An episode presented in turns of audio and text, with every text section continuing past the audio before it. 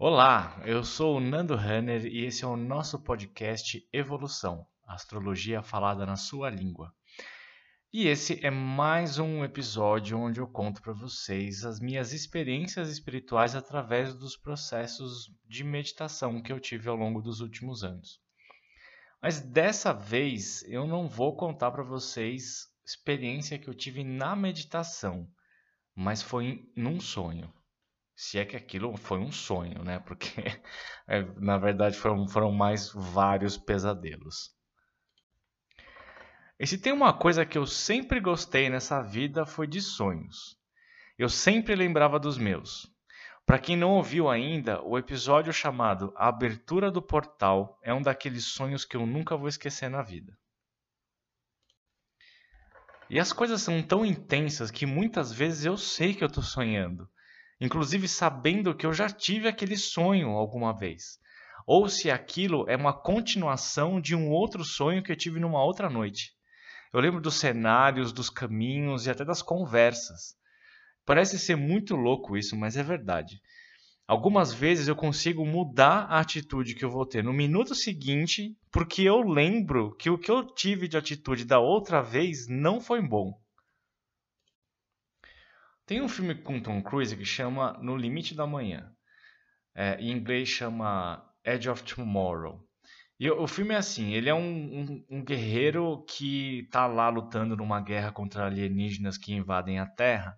E toda vez que ele morre, ele volta no tempo para reviver aquele dia. E o, ele vai tentando refazer o dia várias vezes até conseguir dar certo. Enfim, os meus sonhos são mais ou menos daquele jeito. Mas a maioria das vezes são sonhos tranquilos, mas algumas noites não são tão boas assim. Nem sempre as mensagens são legais. Em certa época da minha vida, eu tinha muitos, muitos pesadelos. Mesmo. Alguns eram tão fortes que eu realmente precisava levantar, acender as luzes e procurar alguma coisa para fazer para poder me recuperar. Isso quando eu acordava sozinho e não assustava ninguém que estivesse perto de mim, né?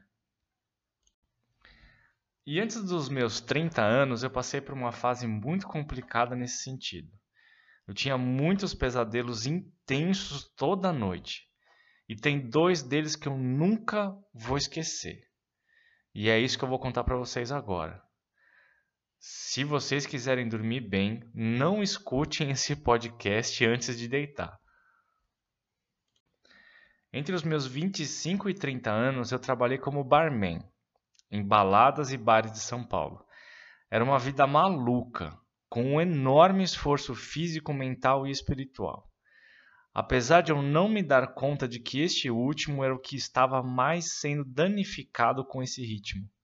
Eu trabalhava de quarta a domingo, ia dormir por volta das 9 horas da manhã e só acordava depois das quatro da tarde. Não era saudável mesmo, mas era uma vida de jovem, cheia de energia, se divertindo até e até que ganhava razoavelmente bem. Mas isso me desviou do meu caminho por alguns anos. E lá no fundo eu sabia disso. Porém, eu não era maduro o suficiente para ter coragem de me dedicar de verdade ao que eu tinha que fazer. Eu tinha medo de fracassar, de não ser suficiente. E aí eu acabei indo pelo caminho mais fácil e mais divertido. Obviamente, vocês, seres evoluídos espiritualmente, já devem ter chegado na conclusão mais certeira. A energia da noite é pesada demais. É sexo, é droga, é bebida. É muita energia densa e é óbvio que eu não estava no meu lugar certo. Sim, é verdade, mas quando a gente é jovem, não vê a hora de fazer a próxima bobagem. Com o tempo passando, eu ficava cada vez mais exposto e mais carregado, o que fazia com que os meus pesadelos aumentassem e a qualidade do meu sono se tornou tão ruim a ponto de que eu sempre acordava cansado, irritado e tenso. Naquela época, o Guile, o meu irmão do meio, ainda morava com a gente. A nossa casa era bem grande, tinha três quartos e um deles era uma suíte, onde ele e eu dormíamos. Ele me salvou nesses dois casos que eu vou contar para vocês agora. E quando eu falo que ele salvou, é porque ele salvou mesmo. Certa noite, eu estava deitado na minha cama, de barriga para cima, tentando pegar no sono. Com o corpo cansado e o ouvido ainda zunindo por causa das muitas horas de música alta. Eu tentava relaxar o corpo no colchão e estava quase cochilando quando ouvi um barulho vindo da sacada. Aff, Maria, até agora escrevendo esse texto eu me arrepio inteiro só de lembrar disso. Aff, Maria. A sacada ficava a alguns passos de distância da minha cama e eu pensei: deve ser um gato, alguma coisa assim.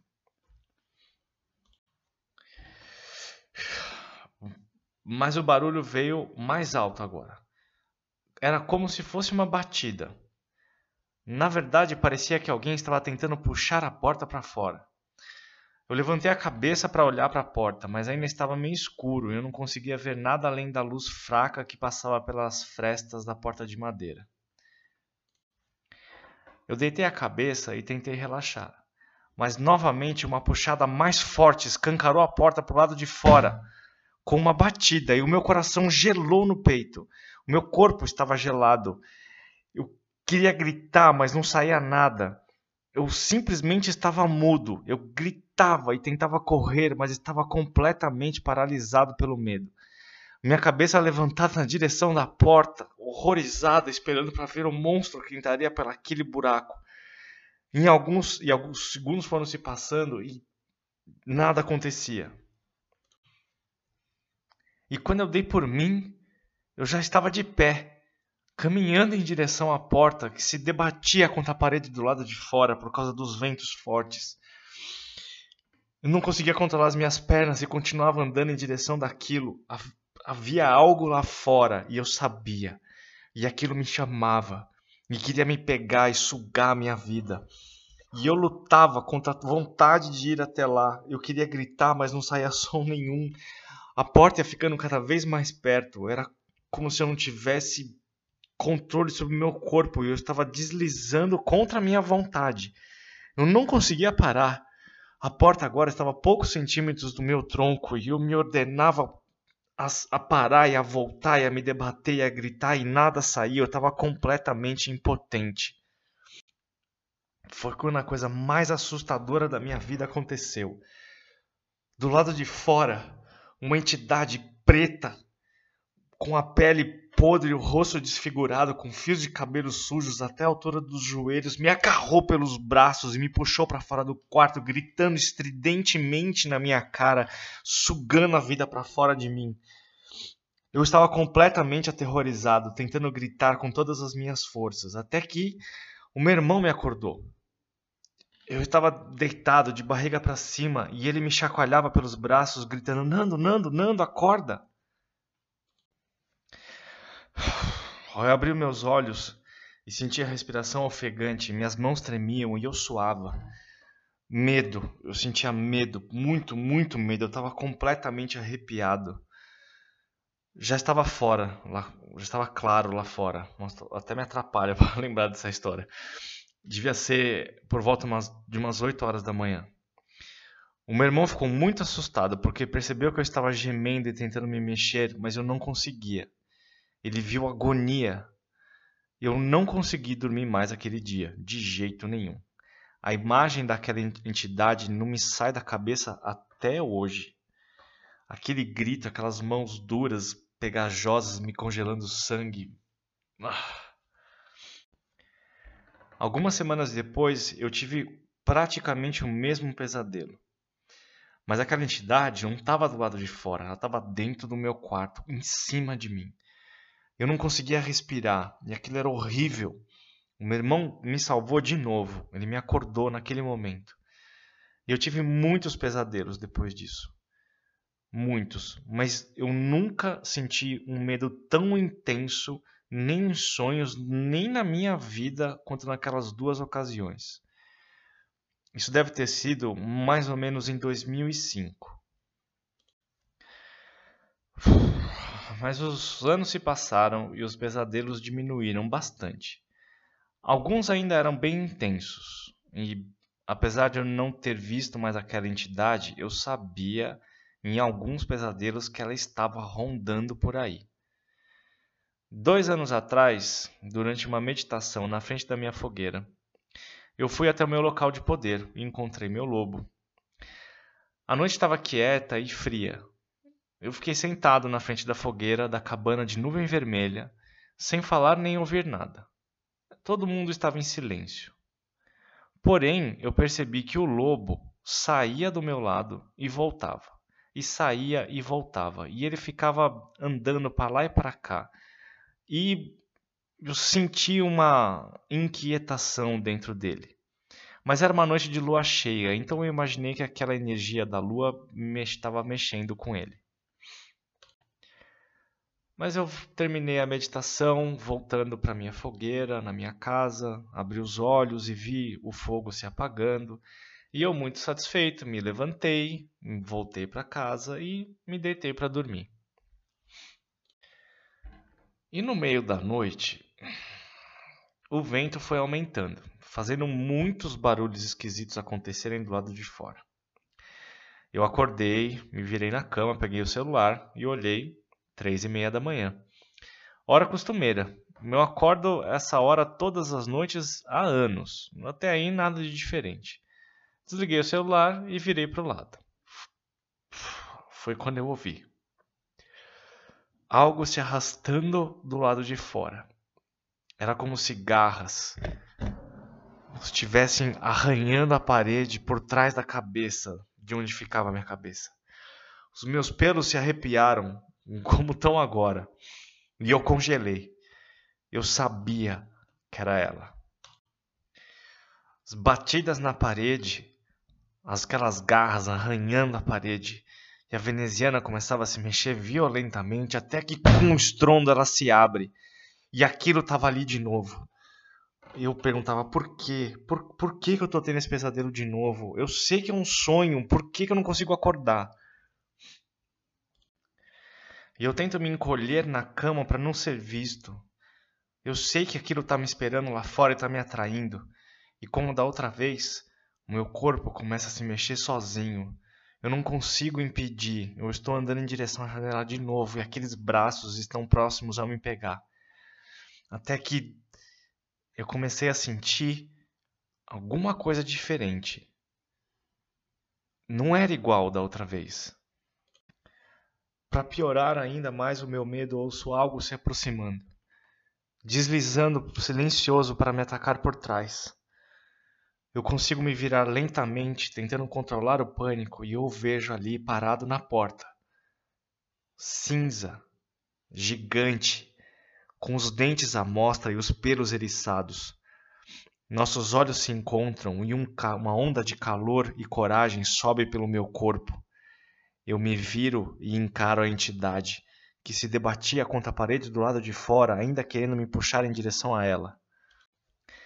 O lobo inicia o ataque correndo para a janela ao mesmo tempo que eu.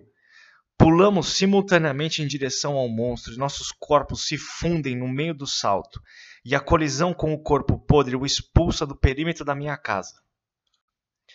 A entidade se levanta estridente, encarando a forma à sua frente meio lobo, meio homem, uma transformação constante, em ora lobo, ora homem, misturando a forma material com uma fumaça negra infinitamente.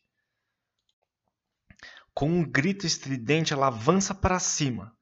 Sinto todo o poder do lobo na minha boca, nos meus músculos. Corremos para a frente, nossos corpos se colidiram mais uma vez. Mas dessa vez eu não sinto medo.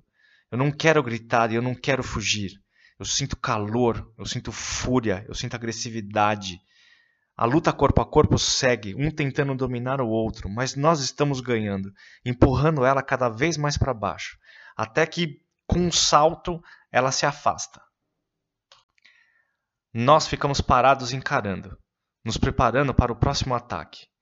Ela não se mexe mais, mas está lá, parada a alguns metros, medindo e calculando. Com um estrondo e um grito, ela desaparece. Ainda ficamos do lado de fora por algum tempo. Depois saltamos para dentro. Meu corpo voltou ao tamanho normal. E eu abri os olhos para encarar o teto do meu quarto.